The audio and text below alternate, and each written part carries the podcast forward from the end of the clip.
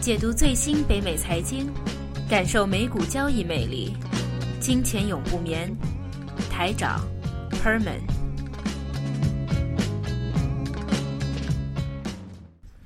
八月七号的《金钱永不眠》节目，那今天由我台长还有我 Herman，Herman 哈，我们两个一起继续为大家讲解一下过去一周的呃股美股的状况啊。那我们已经停了两个礼拜，所以说今天又重新恢复我们的一个呃录音节目。今天啊、呃是八月的七号，虽然我们没有录音上周 Herman，嗯，但是我们错过了最呃，其应该是近两年以来最大大的一个个跌幅啊一个跌幅的一周周嗯一周。这个跌幅的话，其实出发点啊、我们说的导引导火线还是乌克兰还有俄罗斯的一个危机，地缘政治的危机。我听说现在呃乌克兰呃或者说应该是俄罗斯那一方面开始有些措施出来了吧？报复，好像普京现在终于要报复了，好像据闻现在已经有几万的军队已经驻扎在乌克兰跟俄罗斯的边境，而且普京因为前段时间美国已经对他们进行经济制裁嘛，就有一些富翁的资产要限制，然后还有一些呃产品出口进口要限制。那俄罗斯最近也开始禁止入口欧洲还有美国的一些产品。其实你觉得这一次的地缘政治真的能够使美股，譬如说上一周有一个这么大的一个跌幅，你觉得根本的原因是他吗？我就觉我得我觉得不是，肯定不是的。心理层面而已，我觉得是。其实呃，美国的那个企业公布啊，百分之七十五的公司公布了业绩的，这百分之七十五的公司全部都超出了预期。啊，嗯，盈利要非常的好。那很多的投资者会问，为什么啊盈利报告这么好啊，经济看起来也没有太坏？好像今天的话，今天八月七号公布了一个失业的申请人数，要比啊这这公布是七月份的数字啊，要比六月份的要好啊。那为什么这么多的利好消息，反而股票市场有个大跌呢？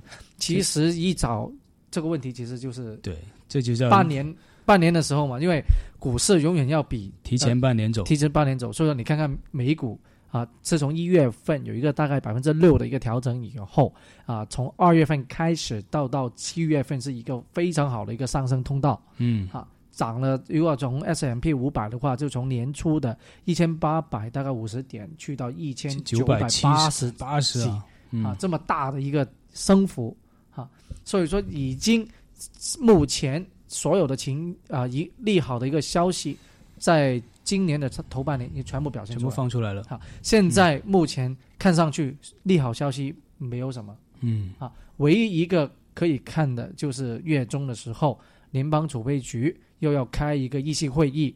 那这个其实会这个会议的话，应该没有什么特别的一个新东西出来，除非有更坏的消息。更坏的消息就是说，加息是吧？放出一些消息说有可能提早加息，嗯，只是这一个呃坏消息。哎，他本来说他什么时候加息的？按照本来说是明年年中旬或者年底，啊就六月份打后。一五年，但如果譬如说啊、呃联邦储备局耶伦这个呃局长他觉得可能经济啊、基本上全部都 ready 了，就、嗯就绪了，那应该可以加一下息，也可以让这个股票市场嗯不要过热，因为他之前已经上个月出来说了，嗯。他指明了第一个就是呃呃高科技高科技的股票，还有生化医疗嗯科学、这方面的，都是有一个我们叫做估值过高的一个问题。嗯，呃，哎，很很奇怪啊，格林斯潘又出来了，对他又说迟早会有个调整了啊。但但当这个是当然了，每个人都知道，废话，只是 什么时候而已啊。因为格林斯潘是上一任有对整个股票市场有呃个人的一个见解，或者他做出了某种的一个预测的一个财长，中间的百兰克是没有的。对，因为霍林斯潘时代正好是应该是美国股票上面临一个最大一个泡沫时代，就是那网络股的时代嘛。但是网络股大到格林斯潘都说这是一个叫非理性繁荣嘛，就随便。当时的网络公司跟现在差太远了。现在网络公司其实还有个功能在里面，比如说呃一个京东上市，还有个还是个网店是吧？一个什么上市还是一个有个其携携程还是个能够去旅游的一个网站是有功能。但当时网络公司真的没有任何功能的，随便就一个门户网站或者一个放广告的网站，但是那个市值都可以到几百亿、几千亿，那这样就实在是太扯了。所以当时他就说这是个非理性繁荣。他的那个，我们应该这样子看啊。当年的二千年左右的那个科网股的时候，正如你啊赫门你所说啊啊，很多的一些投资者都是盲目的去跟风。对啊，对。第一个，那第二个是新鲜的东西啊。嗯，是简直就是人类历史上的一个新创造嘛。这是互联网，就是在二千年或者一九九零年。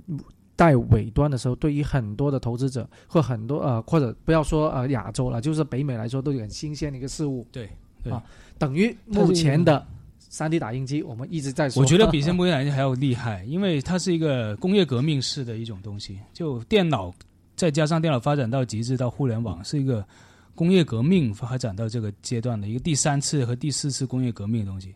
那三 D 革命，三 D 打印机能不能造成一个工业革命？现在。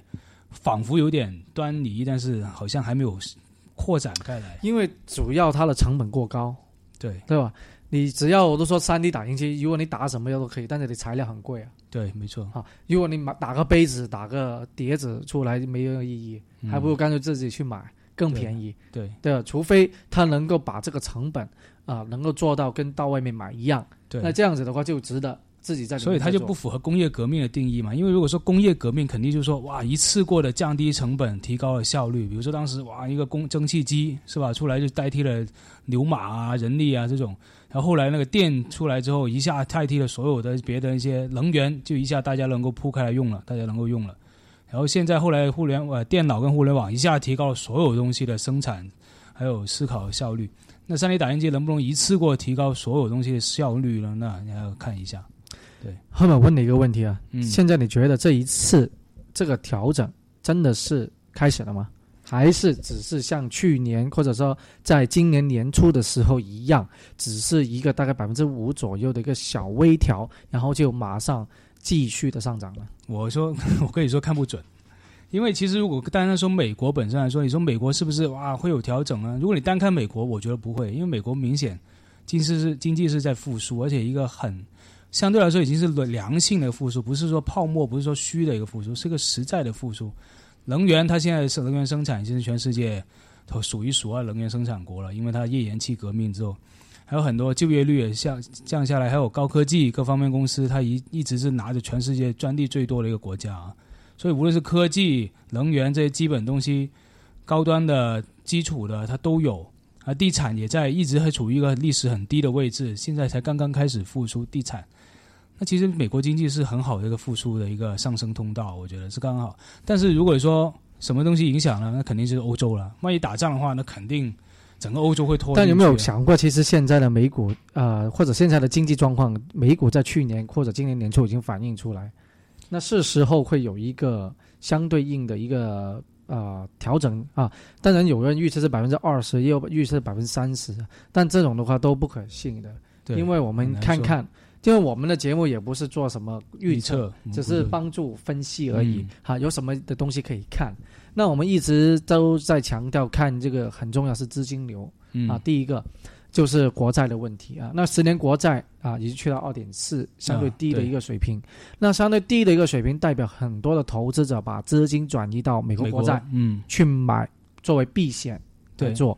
那相对应的一个效果出来，就是很多的一些 ETF，哈，做债券的一些 ETF 的话，价格大跌，大跌，哈，跌的而且蛮多的，啊，因为的债息在不断的在下来嘛。那美元，美元好像对欧元，欧元也跌得很厉害，是吧？最近，因为有很多的在做投资或者在做呃理财的时候，啊，很多的从业人士都跟投资者说啊，你买债券，债券是呃肯定不会亏的。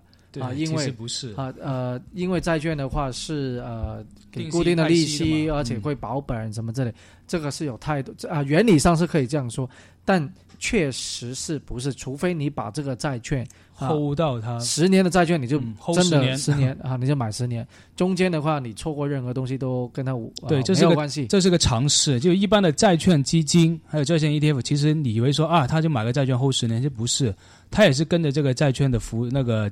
面值的那个涨幅啊，就每一次交易那个那个价格来赚差价的，其实它也是这样赚钱，所以的话也会跟着这个市场的变化而起伏，所以大家千万不要以为说债券就是稳定的投资，除非你买一种叫短期债券嘛，就有一个最基础的原则就是说，债券的期这个期限越短，就会受这个利率影响就会越少。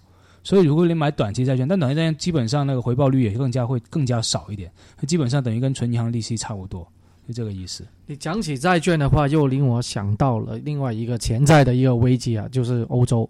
嗯啊，还是在欧洲啊，虽然有打仗的影响，其实的话，它根本的一个原因就是它的债务问题。啊，欧债危机啊，如果大家有些印象的话，在当年二零一二年啊，二零一一年的时候。其实也会啊，对整个的市场是非常的影响很大，因为欧洲啊或者欧盟体啊作作为全啊应该是第第一大经济体。经济体啊啊，它其实它根本的原因，它只有其实赚钱的或者是盈利健康的国家只有德国，只有德国，只有德国一个。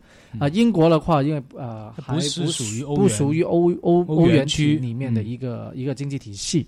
啊，以欧元呢来说的话，其实它现在很重要是他们国家的一些债券有违约。之前就说过，两三周前是葡萄牙，嗯，最大的一个银行有违约，那结果就是政府自己来也开始来结账啊，来自己付钱。就像之前啊，AIG 在零八年海啸的时候，美国政府也出钱来打救它一样，现在要国家政府来印钞票的去救它。那这样子的话是非常的麻烦的，因为。你会把整个欧元的一个啊，首先啊看得到的就是货币方面的，有很多啊，因为你不断的印钞票，而且你的啊有一些信贷的问题，肯定你的评级就下来下啊下降，而且你的币值也会相对的下降啊。那其实有没有想过它根本原因在哪里呢？在对于欧洲的话，像这种啊，为什么那些国家来来去去来来去去都有这种问题？其实根本原因就是因为欧元区统一之后。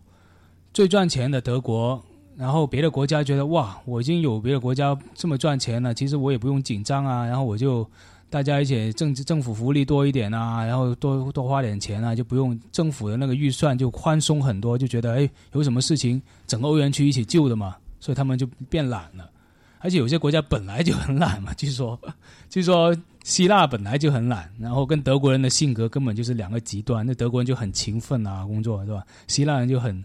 很随便的，意大利也是啊，也是很生活，很享受生活那种。哎，西班牙、葡萄牙都是都是这么糟糕啊！而且他们要求的那个福利非常的高，非常高啊！你看年轻人那里不工作的话，那可能可以申请政府的一个救济。嗯，那这样子的话，就加大了政府的一个负担。对啊，但同时的话，他们这种欧洲的传统啊企业的话，或者传统国家的话，它没有一个行业性的一个优势啊。你。打个比方，你像葡萄牙，你想到除了海盗以外还有什么？葡萄牙不是海盗，西班牙呢？葡萄牙不是也是殖民吗？葡萄牙也是殖民地，对对啊，是殖民国家嘛。但是我就海盗是西班牙。基本上葡萄牙我就想不到什么样的行业。葡萄牙曾经啊，也不是哦，葡萄牙，它是你你想想，葡萄牙给你一些什么样的东西是 make in Portugal？当年当年的麦哲伦就是葡萄牙人。发现了啊，发现 发现环绕环绕世界一周，环绕世界一周。但是对于现在的经济体系来说，它的贡献不行，没有太多啊。对，葡萄牙，比如说旅游业的话，好像还不错，去还还不错吗？对，葡萄牙好像也去西班牙的多一点吧。因为西班牙跟葡萄牙其实很近的，对他们两个其实很近，而且还有一个想到就是巴西，因为巴西说葡萄牙话的，它以前是葡萄牙殖民地。对，所以说可能葡萄牙现在啊，应该发展一下足球吧，啊，希望它的足球经济能够带动一下 啊，不然的话，像葡萄牙这种国家，像而且西班牙也紧紧跟随后。对，西班牙的话，除了它的酒，我想目前想到就是它的红酒，因为它现在的全世界，特别是中国，就把它的红酒卖到中国啊，非常的受欢迎。嗯啊，其他的话，呃，一般的啊，其他呃，西班牙好像还有一个呃，是不是沙瓦？沙瓦是什么东西？那个衣服啊，Sara，Sara 不是不是西班牙，是西班牙的，是西班牙吗？好像是西班牙的。好，因为它的话就全球都，但它不是上市公司，它是一个啊，它私有企业嘛，私有企业，家族企业。那所以说，像欧洲这个问题一直在存在，而且它的工会力量也很大。啊，你像法国那种的话，它的工会的势力非常的厉害，这样子的工会的力量太大的话，严重影响到整个生产过程。嗯。这这一以上我们说的一种种，都是对整个经济的一个负担。对，都是欧洲出问题出现在欧洲啊。所以现在欧洲是一个潜在的炸弹。哈，嗯我们年初的时候，很多的报告出来说看好欧洲的，啊，对呀、奇怪啊，很多都是看好，但是他们看的是表现。啊表面的现象，而不是内在的根本没有复苏。我们当初看了一些报告，也觉得，哎，欧洲应该还不错，而且过去一年也随着美国的复苏的话，所有的一些呃经济数据也好，股票市场都好，还有它的欧罗货币都有一个不错的升值，嗯应该觉得欧洲呃今年将会不错，但是后来很多的细节的东西出来。啊，像现在的啊、呃银行开始呃违债啊，而且最重要是央行，欧洲央行把那个变成负利率，他对，说明他其实也看得到，而且也是宽松是这么好，也是也是在印钞票，对吧？对所以这种一种种的一些行动的话，就觉得他并没有我们预测当中或者在今年年初预测这么好。嗯好嗯那回到美股啊，那美股的现在的话啊，S M P 五百的标准普尔五百指数去到一九一几左右，去到一个很明显的一千九百点。嗯那如果一千九百点这个支持位一破，或者美股啊或者道琼斯指数一万五千八这一个很重要的一个技术支持位，如果真的要破掉破掉的话，这一个调整真的是有可能继续。可能一八五零吧，我看是跌到一八五零吧，一八五零是一个支持位嘛，对。很明显的支持位，嗯。所以说的话要看看这一周啊，这一周就明天，那应该是下周啊，有没有些明显的一些消息出来，我们再陆续的去跟大家来分析一下。OK，好，那这一节差不多。